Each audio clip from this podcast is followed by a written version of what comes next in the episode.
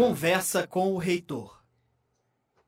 Olá, muito bom dia a todos, principalmente as pessoas que estão aqui lotando o nosso auditório hoje, aqui no, no nosso prédio do Garcês, no nosso campus do Garcês. Temos aqui presenças ilustres, muito obrigado pela presença a todos. Obrigado aqui ao pessoal, à equipe da Escola Jurídica, por estar presente aqui conosco nessa transmissão ao vivo. E agradecer, antes de tudo, aí a equipe do Sérgio Demome pela viabilização de mais este evento ao vivo com transmissão para todos os nossos polos. E aí eu já aproveito para cumprimentar o pessoal dos nossos polos, as pessoas que nos acompanham aí nas sextas-feiras pela manhã, no programa Conversa com o Reitor. Bom dia, mais uma vez. Mas antes de iniciarmos aqui a nossa conversa, tem uma surpresa para vocês, que não é tanto surpresa, mas é o lançamento do nosso videoclipe de final de ano, videoclipe de Natal. Eu sei que está todo mundo ansioso, por quê? A CNU ficou soltando aí né, pequenos vídeos, é, making off da, da produção, superprodução hollywoodiana né, da CNU. Então vamos acompanhar nesse momento. Pode ser?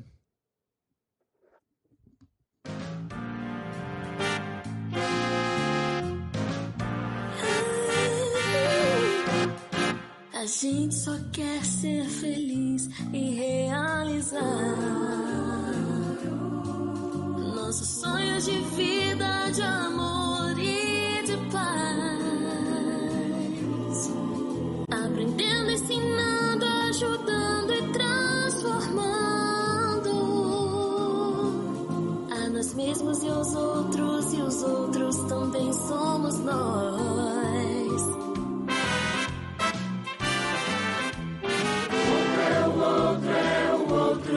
Existe na gente. O outro sou eu, é você, você e você.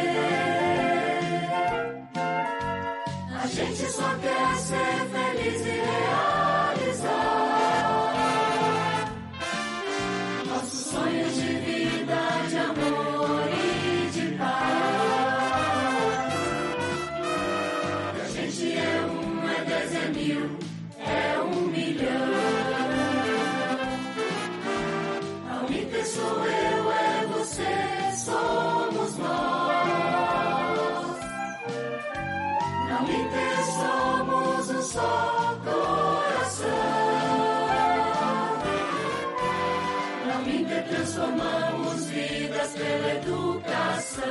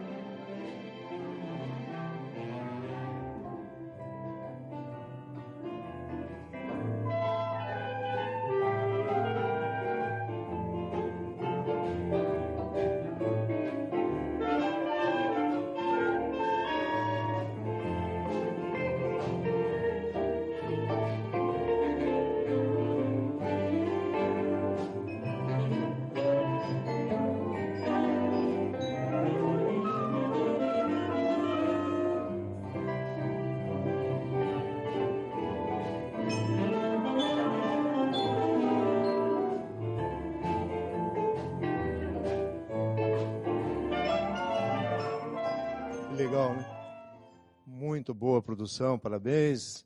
Mauri, que representa aí a, a CNU, processo produtivo, nossa maestrina também teve uma participação fantástica aí com a nossa orquestra, coral, também pessoal do coral, parabéns. E a todos que, de alguma forma, direta ou indireta, colaboraram aí para esse clipe. De fato, ficou uma produção fantástica. Vai aí para os top trends, é isso, né? Top trends aí. Vamos divulgar, vamos publicar e mostrar o que é a nossa instituição.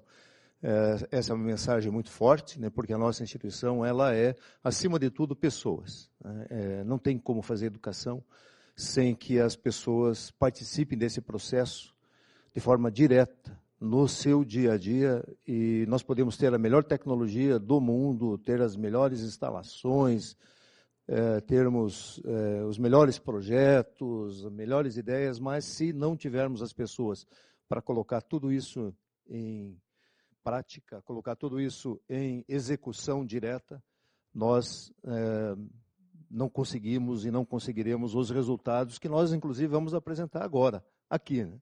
Já estamos apresentando, essa é, é a segunda etapa do programa Conversa com o Reitor, iniciamos na sexta-feira passada. Tem alguns avisos paroquiais aqui, né, para que o pessoal é, contextualize o que é a nossa realidade. É, educação física é um curso que está em destaque hoje por diversos motivos. Tem lá um negócio lá que o MEC está inventando em relação à educação física, bacharelado, propriamente dito, mas o nosso curso de educação física, ele foi avaliado pelo portal Estratégia Vestibulares, Vestibulares que é especializado em educação e eles selecionaram os 50 melhores cursos de educação física do Brasil uh, a partir de, do conceito preliminar de curso né, do CPC, que é resultante do ENAD, e o nosso curso ficou entre os cinco melhores do Brasil e é o único na modalidade à distância. Então, parabéns aí à equipe da é, nossa Escola de Educação. Tá? E vejam, nós estamos concorrendo com todos os outros 49 cursos. Né? Nós estamos dentro desses 50 avaliados, ficamos em quinto lugar, sendo um curso na modalidade à distância. Então, esse discurso né, de que não funciona, não dá certo, que a gente está ouvindo do MEC, é algo baseado em é, opiniões que, de pessoas que não têm conhecimento dos fatos os fatos estão aí mostrando que a EAD de fato forma, né? tem qualidade. Muito bem. Nós, dos nossos 93 cursos que foram avaliados pelo MEC, avaliação em loco, hoje virtual, 68 deles tiveram conceito máximo, 5, 73%. O restante teve nota é, 4.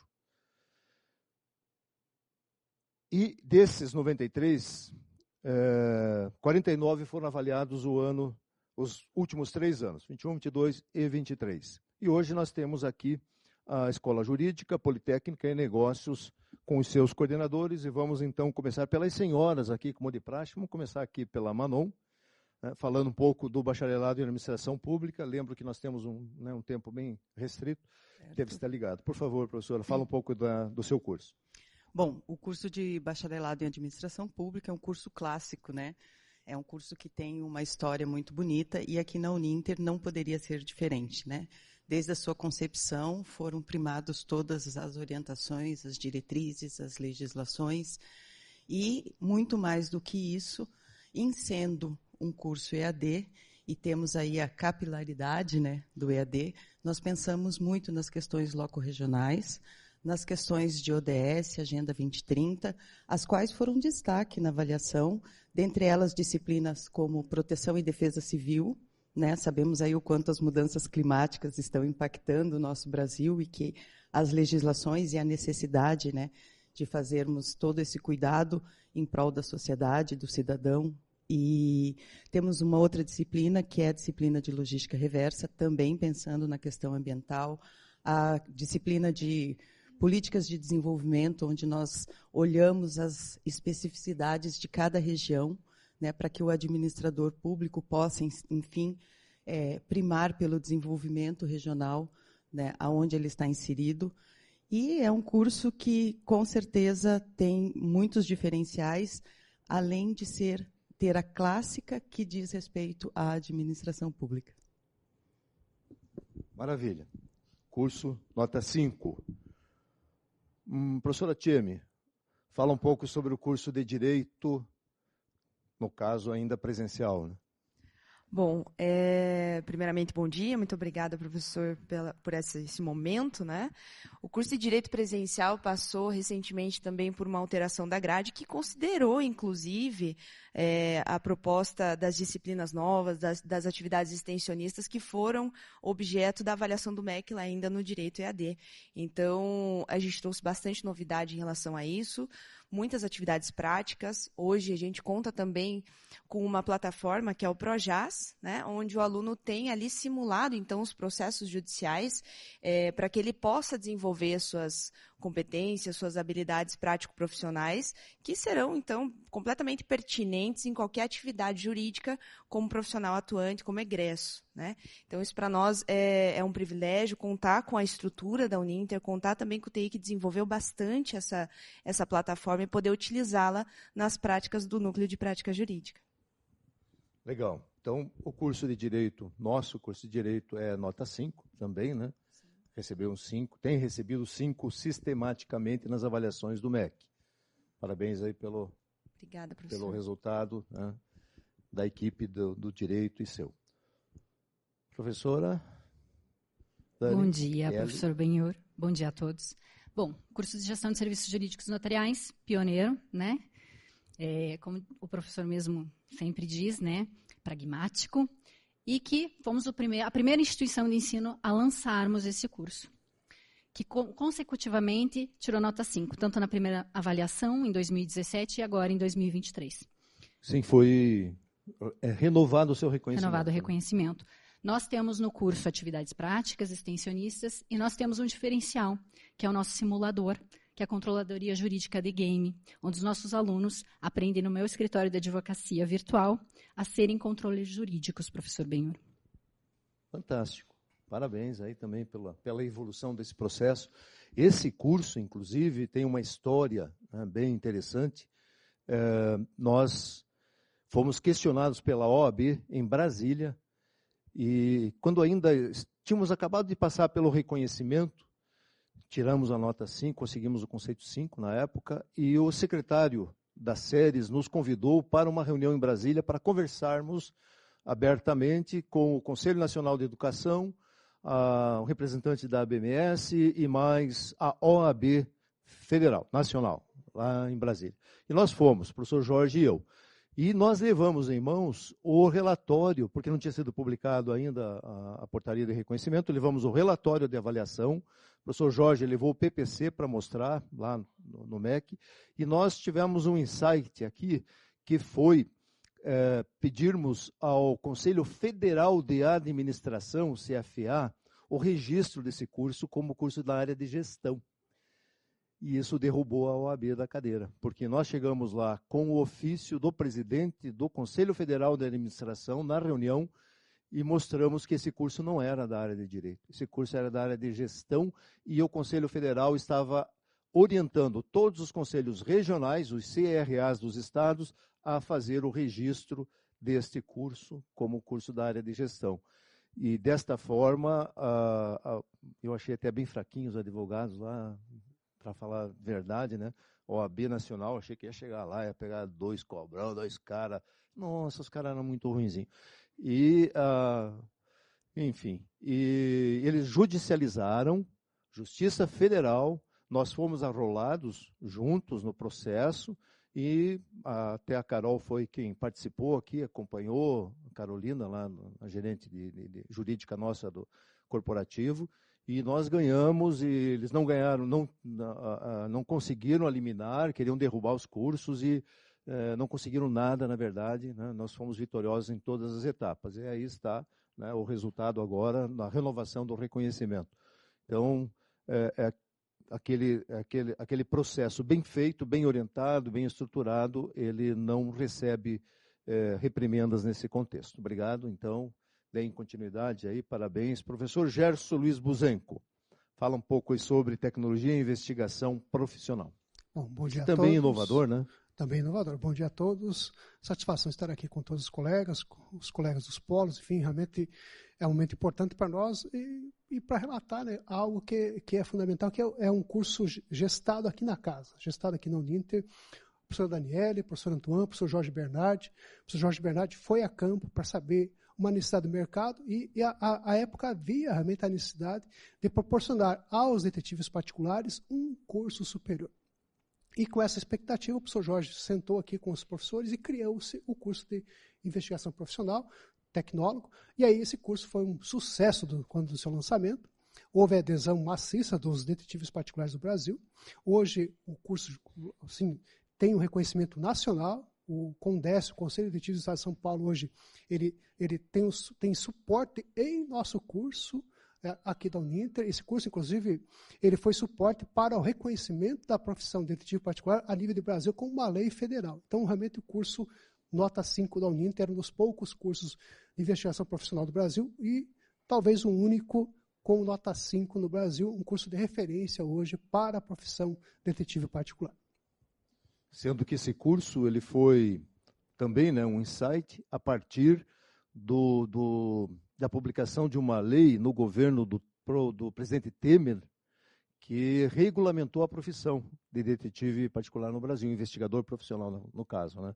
Então, a partir dali, houve esse insight e, e criou-se aí o, o, a fábrica de James Bonds aí, né, do Brasil. Né? É, parabéns aí, professor, um curso muito bem avaliado também, excelente trabalho de vocês. Professor Lucas Máximo, GPP.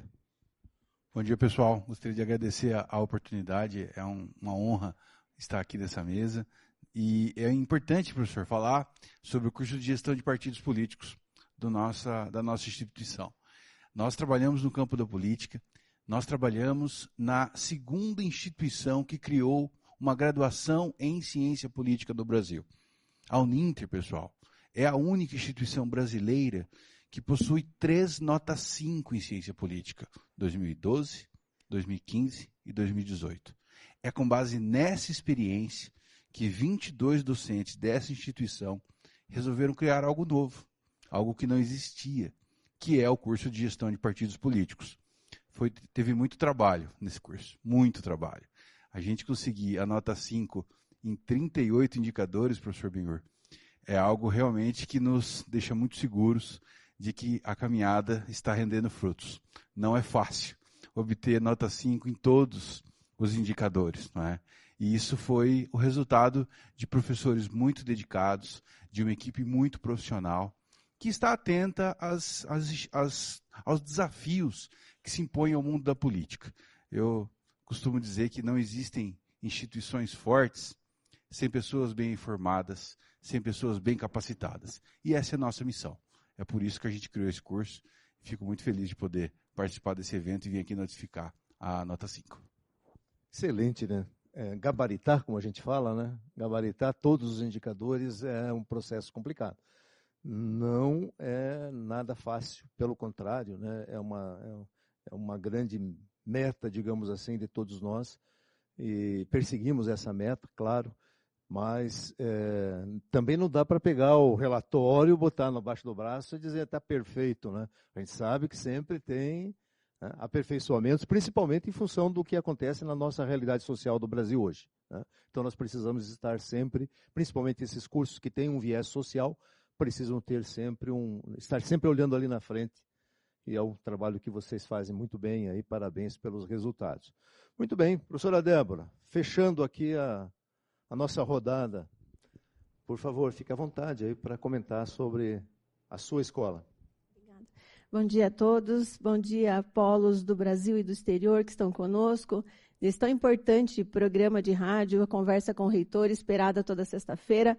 E certamente esse ano trouxe muitos temas relevantes. Cada vez que a gente assiste um programa é uma aula, porque convidados especiais trazem aí assuntos muito diferenciados.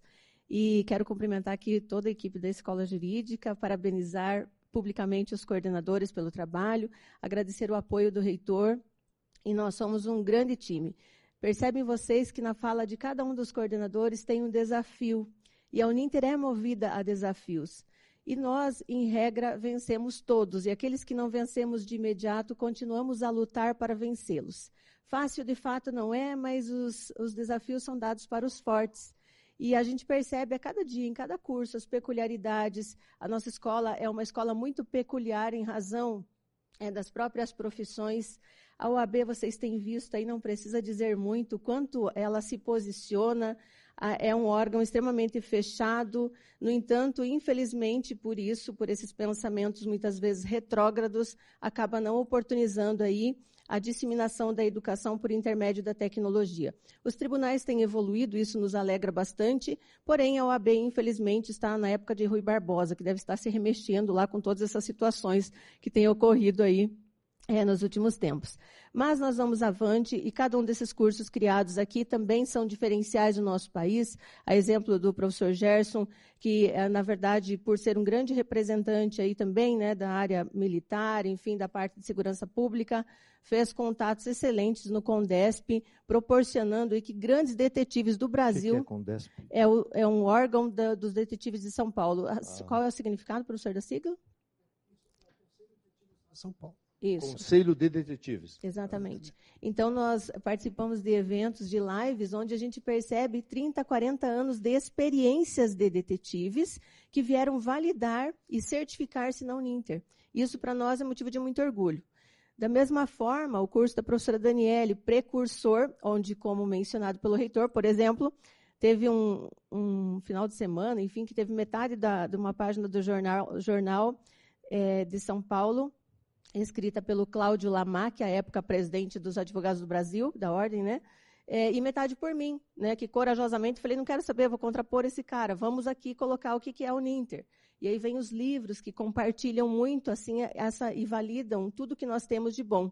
Aí vem o Lucas com gestão de partidos políticos, que é um baita de um desafio que, na verdade, é difícil de conseguir alunos, mas nós não perdemos a esperança, tanto que na última reunião de polos nós estávamos lá com panfletos, panfletos. Não importa, é meio que papel de pão, mas está escrito alguma coisa que vai levar para a comunidade que tem um curso interessante e tem gente que tem dinheiro para pagar porque os partidos políticos têm dinheiro. Aí vem a TM com o direito presencial e direito EAD, que nós estamos aqui, gente, pela fé, pela fé, esperando que um dia saia. E vai sair, estou profetizando. Né? Aí vem a Manon com o curso de administração pública. É desafio também, sim. Nós temos uma peculiaridade muito legal na escola também, e podem convidar seus alunos a fazer sua segunda graduação conosco, que é justamente a aprovação em concursos públicos. Temos inúmeras oportunidades. Tem um aluno chamado Eduardo, que manda uma mensagem para nós, ele passou em quatro concursos públicos, será objeto de proposta para conversa com o reitor. Tá? Então, é isso, isso é o Ninter, isso é a nossa escola. E, acima de tudo, está comprometimento, amor, competência, profissionalismo e a conexão entre a equipe para que a gente consiga aí os melhores resultados. E vocês também são partícipes dessa nota 5. E quero agradecê-los também por estarem conosco. O apoio do professor Berté é primordial também enquanto pró-reitor de, de graduação, e também com a visão de gestores de polo que nós temos e podemos contar aí para o crescimento dos nossos cursos da nossa instituição. E é esse trabalho que a gente tem feito. Para nós é sempre uma alegria estar aqui na Uninter, estar com o reitor e poder crescer a cada dia. Obrigada. Obrigado, Débora. Muito bem, obrigado então para vocês. Por favor, vamos, vamos trocar de equipe aqui. Vai subir a Escola Politécnica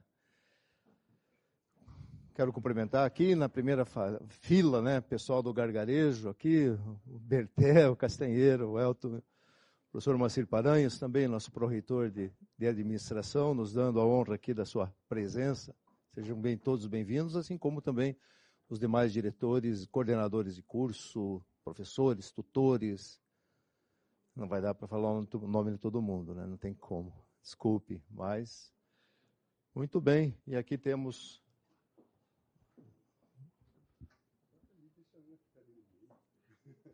É. Legal, muito bem. Por favor, senta ali. Peraí, faz favor. Ah, tudo bem. Tranquilo. O intervalo não é agora, né? 10 e. 10 e meia. Tá bom. Legal. Sejam bem-vindos. Né? Todos? Cadê minha colinha aqui? Aí. Legal. Vamos começar aqui pela, vamos começar aqui pela professora Ana Carolina Tedeschi Abrantes, CST em processos químicos. Fala da avaliação do teu curso.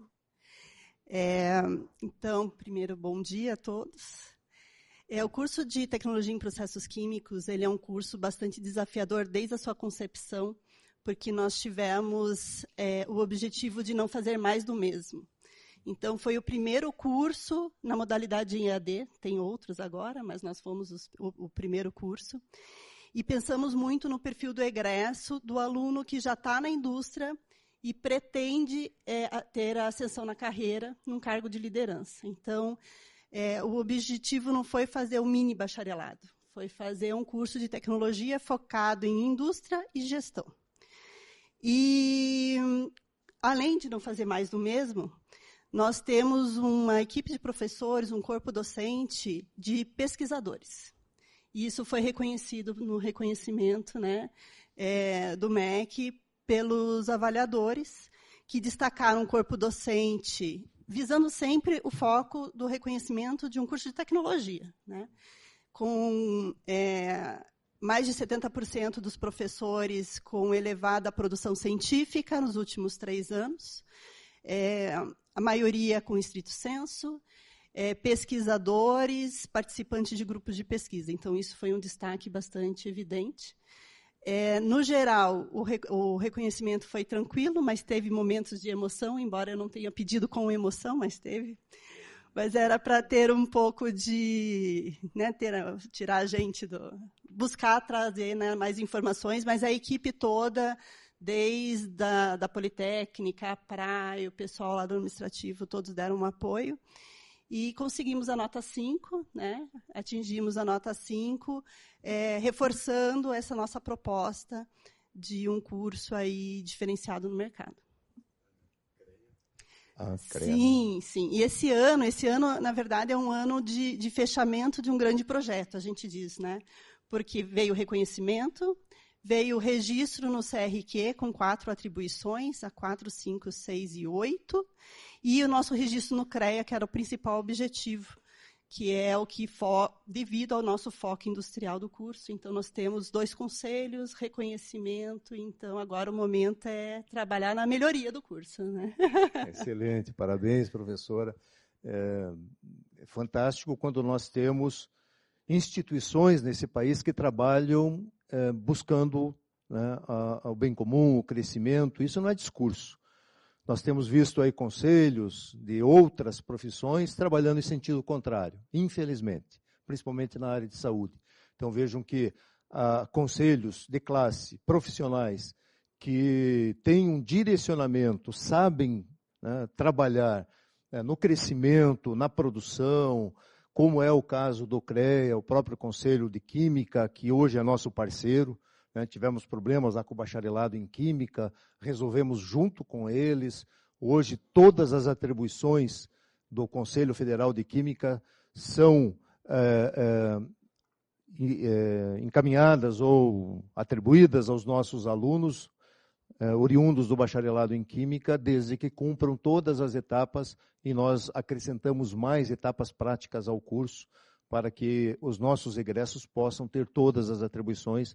Já existem também agora né, processos químicos, enfim, é, é um processo muito sério esse trabalho desenvolvido com organismos sociais que eles são, né, eles têm uma função social, os conselhos de profissões, eles são frutos de uma é, de leis federais né, que estipulam que eles são instituições federais. Inclusive o profissional que fica devendo no conselho tá, tem uma dívida federal. Tem uma dívida, não é uma dívida aí com alguma instituiçãozinha, não. É uma dívida federal mesmo, né? Vai para o cadastro lá federal lá dos negativados. Enfim, esse processo tem que ser esclarecido, inclusive para os nossos alunos aí, nossos egressos. Parabéns, professora Ana Carolina. Luiz, fala um pouco de redes e computadores. Bom, bom dia a todos. é, também é, como a professora Ana mencionou, é, o, o término de um ciclo, na verdade, como o início de um grande ciclo maior. Né? Nós tivemos aí o reconhecimento do, do curso de tecnologia em redes de computadores, uh, também com a consequente inscrição como um, uma, um registro profissional no CREA. Né? É um dos poucos cursos de tecnologia que permitem isso. E nós tivemos, até em função dessa parceria, uma aceitação muito rápida. Foi até estranho. Né? Nós tivemos a solicitação e em questão de dois meses tivemos o, a deliberação para o registro profissional. E hoje nós já temos 23 egressos do curso de redes com registro profissional. E é bom salientar que é um registro como tecnólogo. Né? A gente sempre respeita isso. Né? O tecnólogo tem diversas atribuições. Ele não pode se responsabilizar por projetos. E a área de redes é uma área extremamente crítica. Nós vivemos em função disso. Né? Eu costumo dizer que a área de redes é mais ou menos como saneamento básico. Né? A gente só percebe quando falta, mas é essencial para que a gente esteja aqui, por exemplo, fazendo um evento desse. E nós tivemos, então, é, esse processo. Muito nos facilitou a, a impressão que os, os avaliadores tiveram a respeito do porte da Uninter, a organização, todos os setores envolvidos se manifestando de uma forma enfática e isso impressionou né, os avaliadores, assim como algumas iniciativas. Nós somos uma academia da Cisco, somos parceiros da Cisco, que é o maior fabricante de equipamentos de comunicação do mundo. Né? E nós tivemos alunos, tivemos eventos promovidos em conjunto né, os cursos de computação, praticamente todos os cursos da Politécnica e outros cursos da instituição de formação profissional com vistas à certificação profissional, que também é uma coisa muito interessante nessa área, professor. E nós tivemos uh, situações em que nós realmente constatamos a mudança de vida dos nossos alunos fazendo parte desses processos. Né? Nós temos alguns casos interessantes. E uh, outro aspecto também que foi determinante nesse processo é a utilização da, das nossas bibliotecas virtuais. As áreas de tecnologia sofrem mudanças constantes, quase que diárias. Né? Nós vivemos isso. E o fato de a gente ter a informação digitalizada e o mais atualizada faz com que os nossos alunos possam enfrentar os desafios dessas mudanças no cotidiano. Legal. Teu, a nota foi muito elevada também, né? Nota 5, professor. Não. O contínuo, você sabe qual foi, não? Uh, não me lembro. O contínuo. 4,78, acho. 4,89. 89, é, é modéstia, é modéstia. 4,89. É, é, só retomando, né, eu não, não expliquei hoje no início, é, mas as avaliações de curso elas acontecem, estão acontecendo virtualmente, né, mas elas são muito bem estruturadas. Uh, temos a geolocalização, então uh, uh, temos que mostrar todas, toda a infraestrutura, laboratórios, áreas né, de, de, de, trabalho dos professores. nossas notas sempre são elevadas, aí, com algumas exceções na questão da, eh, do espaço físico. E são três dimensões. Né? A primeira dimensão é o projeto pedagógico da instituição, é a proposta pedagógica, onde está o PPC e onde estão as metodologias de oferta dos nossos cursos. Então, a primeira dimensão é uma dimensão muito importante, as, as três são, mas ali está o coração do processo. A segunda dimensão é corpo docente e tutoria, tutores, né? E corpo docente, entra aí NDE, coordenação de curso, é, tudo isso é muito documentado, evidenciado, estruturado. Vocês não, só quem né, passa por isso tem a ideia né, do, do, volume de documentos que são produzidos e disponibilizados para as equipes de avaliação do INEP. Então, é um, é um processo que nós já vimos organizando aí há muito tempo. Nós estruturamos essas pastas todas com milhares de documentos em cada uma delas, é, de acordo com o instrumento de avaliação. Então, o avaliador abre lá o seu instrumento de avaliação no sistema, né? tem lá o preenchimento que nós fazemos, mas todos os indicadores, existe uma ordem lógica para esse processo, nós também disponibilizamos a documentação comprobatória na mesma ordem do instrumento de avaliação. E os nossos PPCs, que até um, sei lá, uns 10 anos atrás, um pouco mais, também eram assim muito liberados né, para as coordenações, estruturar, nós passamos a estruturá-los de acordo com os instrumentos de avaliação.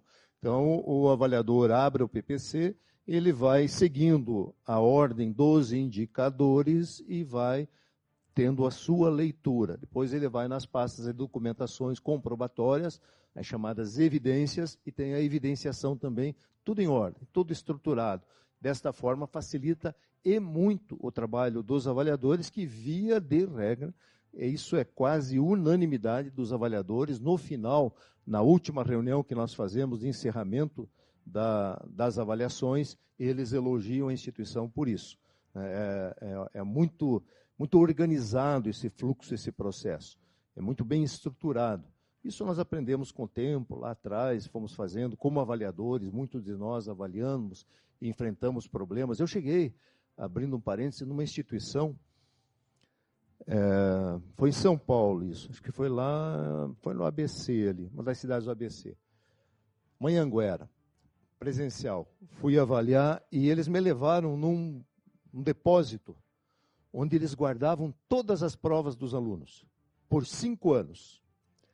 Eu olhei aquilo, aquela montoeira de caixa, falei, mas o que, que, que, que significa isso aqui? Não, professor, isso aqui é para comprovar que se um aluno vier até cinco anos reclamar de uma nota, nós vamos achar a prova dele. Falei, tá, então me diga uma coisa, diretor, como é que funciona o regimento de vocês em relação a essa questão de questionamento de nota?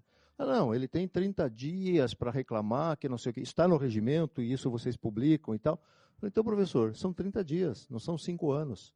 É o que diz o regimento de vocês aprovados pelo conselho de vocês que vale. Não tem nenhuma regra, não tem nenhuma norma do MEC que estipule que você tem que guardar essas provas. É diferente de documento de aluno. Documento, hoje, você tem que guardar 20 anos. Tá? E devem ser digitalizados, você tem que ficar com eles por 20 anos. Agora, a prova de aluno, então tem muita lenda urbana por aí. E nós, felizmente, deixamos essas lendas urbanas para trás há muito tempo e estruturamos de forma muito eficiente é a equipe da Denise, que lá da praia que organiza isso, tem a, a, Marli que participa lá na gestão de documentos também, enfim, tem toda uma equipe profissionalizada para que esses, é, esse trabalho dos coordenadores né, fique um pouco mais fácil. Eu sei que não é fácil, eu sei que vocês são né, o tempo todo cobrados lá de revisão de PPC e melhoria aqui, melhoria ali, mas faz parte aí do, da nossa cruz. Muito bem. Juliano, fala um pouco aí da engenharia elétrica. Muito bom dia. É, a engenharia elétrica é um curso clássico, né? Todo mundo conhece e um desafio muito grande porque aqui na, na instituição a gente começou com engenharia eletrônica. A engenharia elétrica ela tem três modalidades. O que, que é uma modalidade? É o que é a ênfase, o que o curso vai dar para o aluno. E a gente começou com eletrônica de um modo muito conservador, porque era o curso mais fácil de fazer em, em, no âmbito é, estudantil. E aí nós fomos passando esse desafio muito grande, que é um desafio de fazer uma engenharia elétrica com os laboratórios, é, muita gente vê a parte prática, é a medicina né, da, da, da, da área tecnológica, precisa de muitos equipamentos. E aí a gente foi começando a ter alguns feedbacks dos nossos conselhos e do, e do, e do próprio MEC. Sara, mas só é, é, é, eletrônica, vocês podem fazer eletrotécnica e telecomunicações. Vocês já têm a, a capacidade muito grande. E aí uma equipe muito grande da engenharia elétrica hoje conseguiu ver isso como um desafio que podia ser feito. Até o, o professor reitor né, participou, que foi né, a escolha de adição de, é, na época, mais cinco disciplinas para abranger. Então, hoje o diferencial da engenharia elétrica é muito grande. O aluno sai com as três modalidades hoje. Ele sai trabalhando eletrônica, eletrotécnica e telecomunicações. Para vocês terem uma ideia, o aluno da Uninter ele pode é, planejar uma, uma hidrelétrica com o tamanho do Itaipu, ou seja, de qualquer potência. Não abusa, né? É? Não, não, não, de não, verdade, ó, de verdade. Isso visto para os nossos, nossos Legal. alunos, né? Porra. E hoje nós aumentamos muito o quórum lá da- das RTs lá do CREA. É, saiu Que que é uma reportagens. RT? Uma RT é uma anotação de responsabilidade técnica que é um projeto. Cada responsabilidade técnica que um aluno é, é, assina, abre, é um projeto. E nós alavancamos, né, o CREA do Paraná principalmente, mas do Brasil inteiro está com, com essa alavancagem. E tem uma, uma, uma história muito engraçada, bem rápida, que foi um aluno nosso que ele já abriu mais de 600 ARTs em sete meses. Ele entrou numa empresa para assinar projetos e, e, e foi, foi, foi muito bacana. Ele chegou para mim e falou assim: uma empresa me procurou pelo número dessas ARTs. E ele falou para ele: Nossa, ainda bem que você é formado já mais uns 10 anos, porque você já tem 600 e ele tinha só seis meses né. Então, ele tava, e ele trabalhou aqui como estagiário na Uninter e tudo, então foi, um, foi uma mudança de vida muito grande. Então eu tenho muito orgulho do curso de engenharia elétrica, assim como todas as outras engenharias, porque se vocês falam de desafio, o desafio é a engenharia elétrica, é fazer uma engenharia, principalmente quando a gente fala à distância, né, ou também presencial, por causa dos laboratórios. E como último diferencial nosso aqui é o que a gente faz com a parte prática. Então a gente tem um carinho muito grande, a instituição inteira, todos os setores, de A a Z, tem um carinho muito grande com a parte prática. Tanto com o aluno recebendo material, quanto os polos sendo é, é, né, agraciados com os kits polo, para que o aluno possa fazer qualquer um, qualquer atividade prática lá os avaliadores e o pessoal do CREA vê isso, eles ficam, eles ficam né, assim, eles né, maravilhados, eles não acreditam naquilo que eles estão vendo, porque nós fazemos com carinho. Temos uma equipe gigantesca que faz isso, testa, é, retesta, quando queima, fala para o fabricante, ó, isso aqui está errado.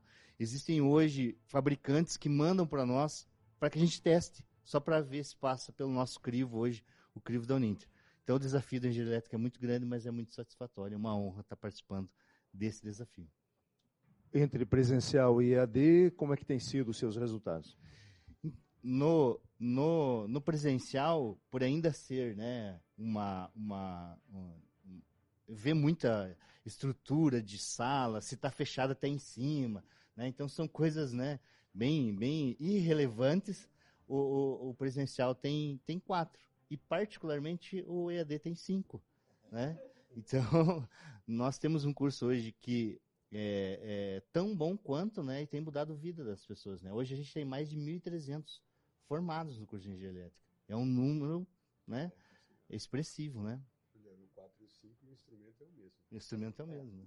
É isso que o, que o Juliano falou, né? O cara vem aqui, na, visita online, ele olha e diz, ah, mas a sala do coordenador não é fechada até em cima, não está isolada, então o outro escuta a conversa dele, não sei o quê.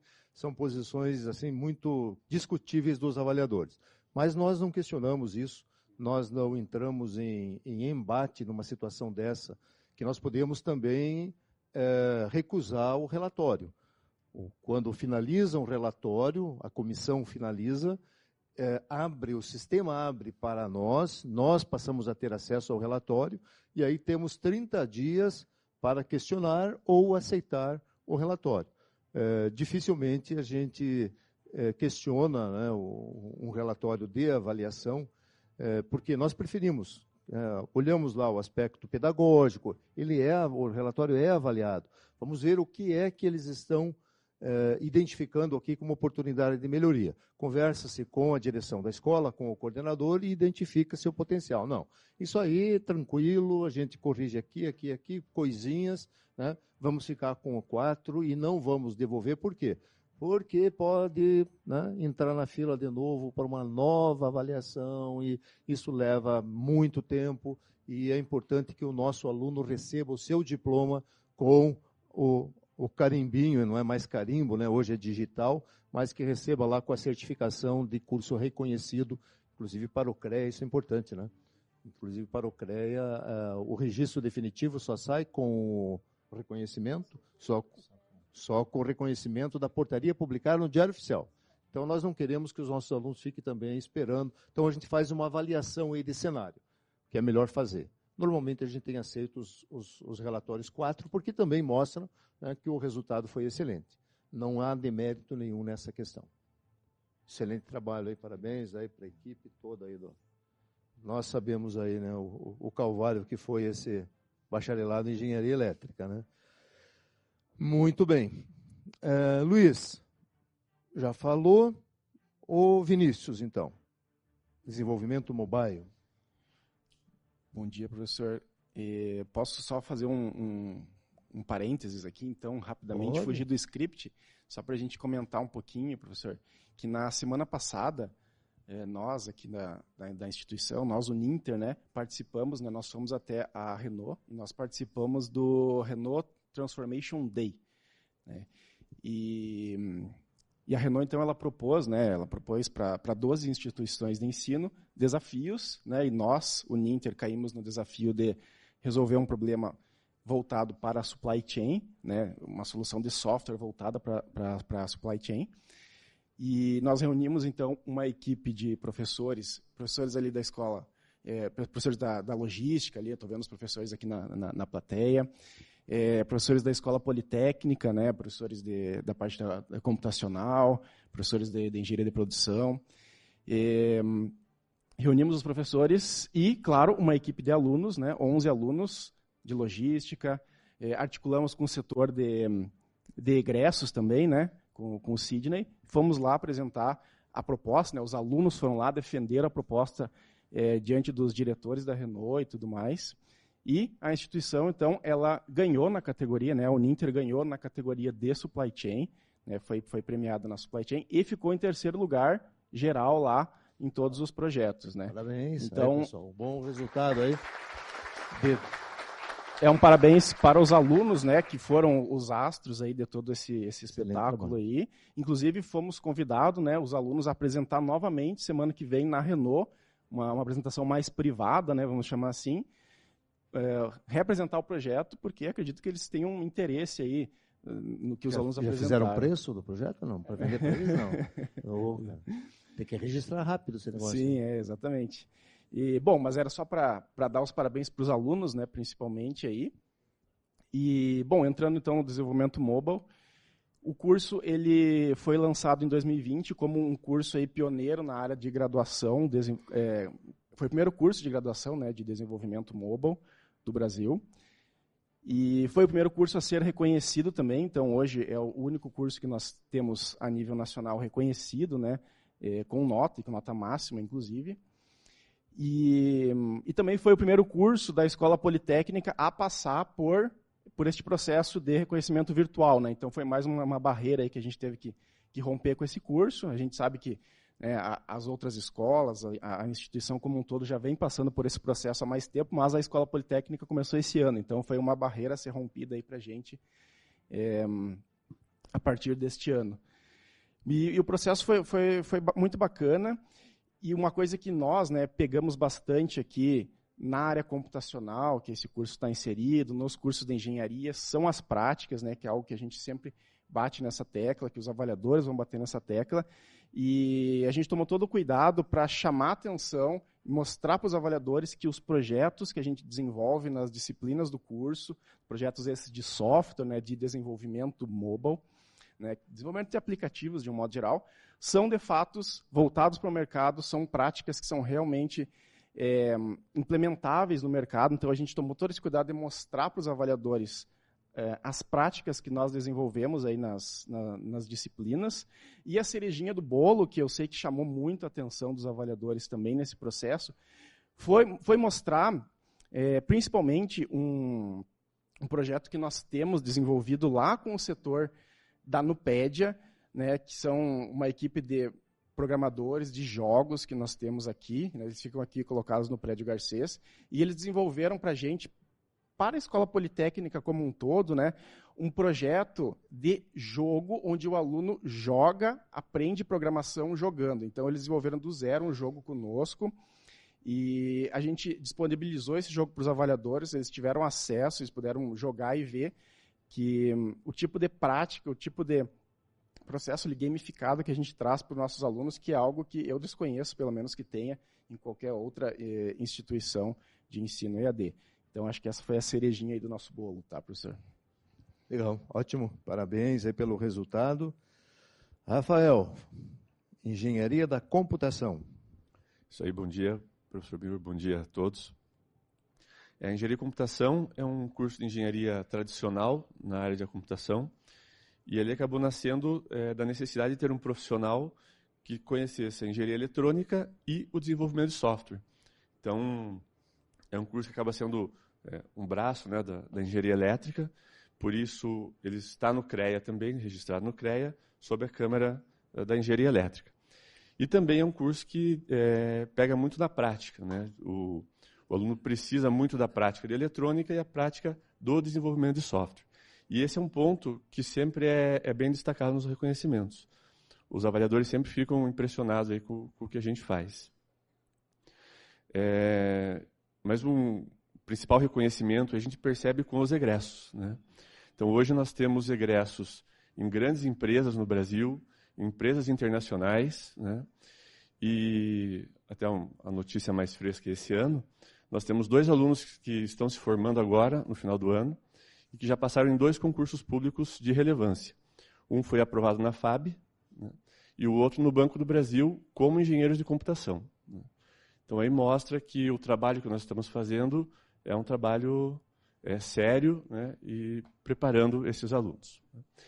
E no reconhecimento, igual à, engenharia, de, engenharia elétrica, no EAD somos é, nota 5 e na engenharia na, no presencial 4. Né? Então, mostra que tem essa, essa diferença entre as duas modalidades, né? no, no momento do, dessa avaliação. Né? É interessante isso, né? A tendência, né, se você perguntar para alguém né, desavisado, vai dizer que deveria ser o contrário, né? Ah, não, a EAD ainda está em implantação, metodologias novas, tal. Vamos deixar com quatro agora para melhorar e tal. E é o contrário que tem acontecido com as nossas engenharias aqui, né? É, e olha, vou dizer para vocês, os avaliadores têm sido barra pesada, né? São avaliadores qualificados. É, e esses dois alunos que passaram nos concursos, FAB e Banco do Brasil, são alunos do EAD. Alunos da EAD. EAD. Excelente. Parabéns, então. É... Tom, finalizando. Finalizando. Bom dia, obrigado pela oportunidade, professor Benhur. É, lançar as engenharias na, na modalidade EAD lá em 2014, né, passamos o ano todo preparando isso, para que em 2015 a gente tivesse a, o lançamento das três primeiras engenharias, foi um grande desafio. A gente tinha que lançar tanto presencialmente quanto EAD. É, na época eu participei diretamente na parte presencial, né, que é, era meu, meu trabalho na época.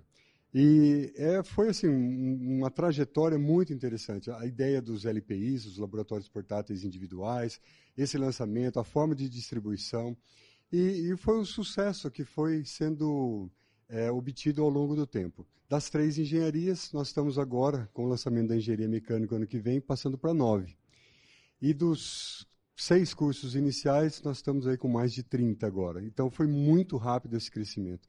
E a ênfase nisso tudo foi sempre priorizar a atividade prática, que é obrigatório, nós não temos a opção de não termos atividade prática. É atividade prática o tempo todo, em todas as disciplinas, em todos os cursos. E o resultado tem sido muito bom tem, uh, na, na, na, história dos nossos alunos, no, nos egressos, na participação deles nos eventos. O Transformation Day foi um, um exemplo aí, que a gente ficou realmente muito, muito orgulhoso né, dessa, dessa situação. De, de, Aquele de... carro que vocês ganharam de presente lá? Está lá ainda. Nós usamos no curso de mecatrônica automotiva, foi ah, bastante verdade? utilizado. A, a é. Renault deu um carro de presente aqui para gente. Sim, e nós usamos as gravações externas né, do curso de mecatrônica automotiva é, que já tem também seus alunos formados. Foi muito, foi muito útil. Agora precisamos atualizar o Renault que nos deram, né? Tá, tá meio antiguinho já. É, é, na visita para a Renault, ficou muito claro que o direcionamento é, é vai ser realmente para os carros elétricos. E o nosso ainda é a combustão, né? Claro. E, então tem, tem esse processo de atualização. Nós estamos também muito contentes com os resultados da, da aceleradora Uninter, né, que é a, a IPSEI, nós já estamos finalizando o primeiro ano, três projetos muito interessantes. é, trabalho de parceria de alunos com os nossos professores. Então, assim, bem, é, é muito bom ter a oportunidade de, de, conversar sobre os nossos cursos. Quanto ao reconhecimento, é, eu também queria agradecer a instituição como um todo, porque eu cheguei a contar, mas eu, eu, já não me lembro mais, mas tenho, garanto que são mais de 100 pessoas que participam ativamente do processo de, de, uma, de um reconhecimento ou uma renovação de reconhecimento. É um exército trabalhando. Então, quando chega uma nota dessa, uma nota 4 ou uma nota 5, é um reconhecimento de todos, não é só o coordenador ou a direção, a Uninter é, com a, na figura do, do reitor. É realmente uma participação gigantesca. E, lógico, a Praia tem uma participação muito grande. É complicado, porque vai e volta a documentação, falta isso, falta aquilo, mas eles fazem o filtro que é necessário para que a gente possa depois ter a glória da conquista. Né? é isso aí. Legal. Parabéns aí à escola, então, né, pelos resultados obtidos e vamos em frente. Né? É isso aí, pessoal. E vamos agora para a Escola de Gestão, Comunicação e Negócios. Vamos continuar aqui com as senhoras, né? Então, Alessandra, por favor, fala aí do, da sua coordenação. Estão me ouvindo? Ah, agora sim, olha só. Bom dia a todos, né, a todos os polos também. Um prazer, muito obrigada, professor Benhur, né, por nos convidar aqui para falarmos um pouquinho sobre os cursos. É, eu estou na coordenação e que passou por reconhecimento, o curso de gestão do e-commerce. Muito importante, interessante, acho que nós é, frisarmos novamente, os colegas no outro encontro já falaram, mas sobre a sintonia entre todos os nossos setores, né? Então isso foi um ponto fundamental no momento da nossa avaliação. É, falaram muito bem do curso, comentaram sobre é um curso inovador, é um curso que não está no catálogo, né? É um curso inovador. Comentaram sobre os perfis, que nós trabalhamos com dois perfis, né? O gestor de logística e o gestor de e-commerce e o gestor de sistemas logísticos. Mas eu acho que o ponto fundamental até foram três pontos que a comissão falou que a sintonia entre os grupos e reforço daí da conversa do Vinícius, né, do grupo anterior, é, do Vinícius e do Rafael, falando sobre essa sintonia, não só daí das equipes no reconhecimento, mas também a sintonia, né, essa multi-interdisciplinaridade entre escolas, entre cursos, entre alunos. É? Então, é, um exemplo, o reconhecimento aí da Renault, então, acho que isso é importante. E no momento do reconhecimento, os avaliadores, eles é, entenderam e reconheceram isso com a fala das equipes, né, das equipes multidisciplinares. Bem lembrado, Tom, em falar que nós temos realmente, são é, diversas pessoas que fazem né, com que o nosso curso tenha essa nota de excelência, então isso é bem importante. Da equipe, é, da comissão também falaram, é outro ponto, falaram dos alunos, o engajamento dos alunos, então isso, o amor, né, que os alunos demonstraram por estarem aqui na Uninter. Tivemos um aluno que até falou de fora, né, do Brasil, então, e está realmente fazendo o curso para entender um pouco mais. Tem um e-commerce, trabalha com e-commerce, então, é, nossos alunos eles já estão no meio, isso é muito importante quando nós temos as aulas interativas, as práticas que são trabalhadas né, nessas aulas, os exemplos que nós trazemos, então esses alunos eles nos ajudam bastante com exemplos deles. É, então isso também foi um ponto bem importante, né, é, que os avaliadores falaram. Então eles ficaram surpresos até com, né, com o engajamento desses alunos, com gostarem tanto do curso e falarem tão bem do curso claro, os nossos professores, os nossos docentes também, né, que fazem tudo acontecer. Então, os avaliadores eles falaram muito bem sobre isso, né, é, sobre o curso em si e sobre, principalmente sobre esses três pontos. Claro que falaram sobre a infraestrutura, eles ficam, né, eles ficam maravilhados, né, quando nós mostramos, né, temos, né, esse momento da, da geolocalização, onde nós mostramos todo nosso, todos os nossos espaços e nisso eles conseguem identificar, então, esse engajamento de todas as nossas equipes. E até comentaram, né, por ser uma instituição tão grande, com tantos cursos, né? E é tão difícil, né, termos essa sintonia. E aqui na Uninter nós temos essa sintonia. Então isso foi também um ponto é, fundamental que eles falaram, né, de, é, de surpresa deles e ficarem maravilhados também com esse ponto. Bom, isso foi da comissão em si. Nós ficamos com a nota 5, né, professor Benhur. É, ficamos, na verdade, o com 4,98. 4,98. Isso. Excelente. 4,98, quase lá, quase gabaritamos. E esse quase é que faz com que sempre, né, estejamos à procura da excelência, não é mesmo? Então, realmente é o que a gente acaba sempre fazendo. Na escola de negócios, a gente tem é, o professor Elton está aqui, vai falar daqui a pouco. Né? Nós temos já essa particularidade de estarmos sempre né, é, com inovações, sempre com coisas novas e sempre mesmo, pessoal, se vocês acham que não, é, realmente é sempre mesmo, né? É, sempre estamos no último, como diz, né? Nos, no, quase nos pênaltis, né? E estamos inovando. É, mas isso é uma particularidade também, né? Da Uninter, não só da Escola de Negócios, para trazermos excelência aí para os nossos alunos e para os nossos egressos. É isso, professor. Legal. É isso para os demais. Beleza, né? Alessandra. Parabéns pelo resultado, né? Muito bom. Vamos ouvir Uh, Graziele? Olá, bom dia, professor. Uma alegria estar aqui junto dos colegas, nossos pares. Bom, eu represento aqui o curso de gestão de turismo. Quero parabenizar a instituição. É um curso que está atuando há 10 anos, né, na modalidade à distância. Um curso que persiste numa área que é vulnerável, né, mas é um curso que persiste, é, trazendo visibilidade e acredita muito, na verdade, nesse potencial especialmente no Brasil. Então, é um curso que valoriza os atrativos turísticos naturais, a beleza natural do nosso país, a diversidade cultural, a gastronômica, e é um curso que vem trazendo isso durante todo esse percurso. A gente tem um grande diferencial que nós estamos incluídos dentro da Escola de Gestão, Comunicação e Negócios, então trazemos no nosso eixo é, a formação de negócios, a possibilidade de empreender, pequenos, especialmente pequenos produtores, pequenas cidades, pequenos municípios, com essa visibilidade e oportunidade de empreendimento e de desenvolvimento de negócios. Então, essa é uma característica do nosso curso. E eu ressalto ainda, professor, uma outra característica que é, além dessa valorização, a possibilidade que a instituição nos dá, né, nos fornece a própria estrutura né, dos currículos, essa dinâmica que nós temos em trazer sempre novidades. Então, nós temos disciplinas como destino turístico inteligente, que vem sendo discutido. É, Curitiba foi recentemente premiada como um destino turístico inteligente, a cidade mais inteligente do mundo, e a gente já tem isso na nossa grade curricular desde 2020.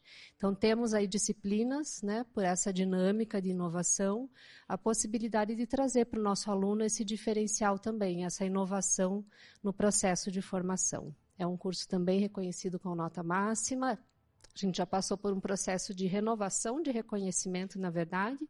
Então, destacar né, esse período de resistência desse curso de gestão de turismo e a Uninter também parabenizar a Uninter, todos os polos desenvolvidos, por acreditar que o turismo é uma força, uma potência de desenvolvimento econômico, social, humano e aqui permanecemos firmes e resistentes.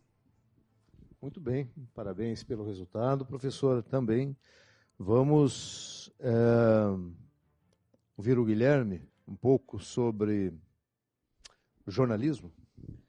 Bom, bom dia, professor Benhur. Eu queria também parabenizar o professor Benhur aqui pelo, pelo programa. São quantas edições já, Mauri? 140 edições, que é o programa mais longevo da CNU na rádio hoje, né?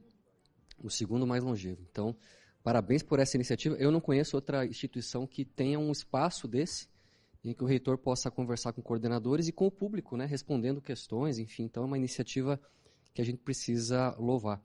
O curso de jornalismo é, da Uninter é o primeiro curso de jornalismo EAD do Brasil e foi o primeiro curso reconhecido EAD e já com nota 5. Né? Então, isso é um, um, uma conquista muito importante na nossa área, principalmente porque no jornalismo é, a gente sabe da reticência que é, né, do, do quanto os nossos colegas são reticentes com o, o, o, o jornalismo EAD. Né? E lá no começo, eu não sei se você vai lembrar, mas a gente recebeu aqui, o, o Elton recebeu junto comigo aqui, o pessoal da FENAGE, da Federação Nacional dos Jornalistas, é, para explicar o nosso curso, respondemos uma série de questionamentos de sindicatos. Não temos um conselho né, profissional de jornalistas, mas tem o um sindicato que exerce de alguma maneira essa função. E naquela ocasião a gente foi elogiado, né, Elton, é, pelo pessoal da FENAGE, que ficou impressionado com o que a gente estava oferecendo para os alunos, mesmo no ensino à distância. É, e depois, também nós fizemos é, uma, uma, conversa muito forte com a ABEG, que é a Associação Brasileira de Ensino de Jornalismo. O professor Benhur, inclusive, participou de um, de um debate lá com a gente. E ali a gente, me parece que ali a gente abriu uma série de portas para as pessoas entenderem que o jornalismo EAD ele permite a formação e, e, a qualificação de profissionais tanto quanto um curso presencial ou até mais, eventualmente, né? Então a gente é, conseguiu ali alguns espaços importantes, tanto que hoje eu sou vice-presidente da ABEG e muito por conta desse, dessa abertura, né? Não deixa de ser um reconhecimento também é, da área pelo valor do, do ensino à distância em jornalismo. E um dos resultados, assim, além do, do processo de avaliação, que foi extremamente é, é, tenso, né? O professor Benheiro acompanhou, o professor Elton acompanhou, os colegas que estão aqui também acompanharam esse processo. É, a gente conseguiu mostrar para a comissão que realmente a gente tinha um curso de extrema qualidade e além do resultado que a gente obteve no processo de avaliação, que, que, que nos garantiu o conceito contínuo, acho que é 4.92, uma coisa assim, Deixa eu ver aqui, 4.9. 4.9, né? É. Que foi uma nota bastante expressiva, apesar de toda a dificuldade que a, que a, a banca ali nos apresentou. Que um avaliador criou, né? Exatamente, né? Mas que é, também é reconhecido pelos prêmios que a gente tem ganhado, né? Prêmios é, regionais e nacionais de estudantes. Nós fomos, por exemplo, esse ano ganhamos o prêmio de melhor agência júnior de jornalismo do sul do Brasil, né? No nosso curso EAD, a agência Mediação, que é a agência do curso. É, e também, se vocês ligarem os rádios, que a gente ouve mais aqui Curitiba, né, assiste mais a, a, imprensa aqui de Curitiba, acompanha, mas se vocês ligarem o rádio, ligarem televisão, assist, é, é, lerem notícias de sites, vocês vão ver um aluno, da, um ex-aluno da Uninter ali trabalhando, né, e esse é, talvez seja o nosso, nosso melhor índice, assim, né, quando a gente tem alunos que estão ingressando no mercado de trabalho.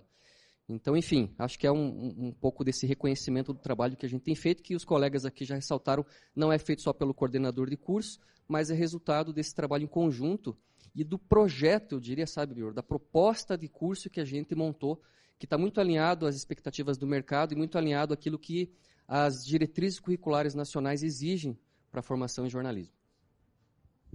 Muito bem. É, essa questão do jornalismo é sempre polêmica, né? Eu já contei para o pessoal, contei um programa de rádio, inclusive, o que eu vi lá em Brasília um jornalista fazer ao vivo, né, num jornal FSP, né, Folha de São Paulo. O cara tava, eles montam a matéria ao vivo, né? Ele está com o computador conectado e está montando a matéria. O, o resultado do Enad sairia nove e meia da manhã. Eu peguei um voo cedo aqui, cheguei em Brasília sete e meia da manhã, já fui direto tomar um café, fui lá para o MEC, sentei lá na sala da, da onde, onde ia ser feita a divulgação. E, claro, né, todo uma, né, um grupo de é, assessores do ministro já posicionando os jornalistas. Né? O da Folha de São Paulo aqui, o do Estadão aqui, o outro ali e tal. Né? Engraçado, esse pessoal não toma banho, os caras cheirando assim, apelidamos no pessoal. Não, não, nada a ver com o nosso pessoal aqui. Né? Só fuma muito, Mas jornalista olha, é, que fumante. coisa incrível. Enfim, e eu fiquei sentado atrás do jornalista da Folha de São Paulo. E ele, isso era um, umas oito e meia da manhã, já estava escrevendo a matéria denegrindo a IAD. Antes de sair o resultado do ENAD, antes de ter acesso a qualquer informação, ele já estava escrevendo ali. De acordo com o Ministério da Educação, de acordo com o INEP e tal, XX% dos alunos foram mal da educação à distância, foram mal no ENAD. Né, né, né, assim, tá? infelizmente, tem esse tipo de profissional também nesse país. E depois, claro, a assessora de imprensa do ministro levou todo mundo para frente, assim, dava o microfone para o jornalista da Folha, o jornalista do Estadão, o jornalista do UOL, e eram eles que estavam ali perguntando para o ministro, né, fazendo as perguntas. É, foram, foi um pouco frustrante, acho, para o ministro, porque tinha acontecido um problema com a prova do ENAD, do ENAD não, desculpe, do ENEM, que tinha sido no final de semana, e em torno de 30 mil é, estudantes que iam fazer a prova do Enem tiveram seus endereços errados, tiveram que teriam que fazer a prova a mais de 200 quilômetros de distância. E aí diversificou um pouco as perguntas, e aí meteram o presidente do INEP na conversa, e daí marcaram uma nova data agora para dezembro, para eles fazerem as provas e tal.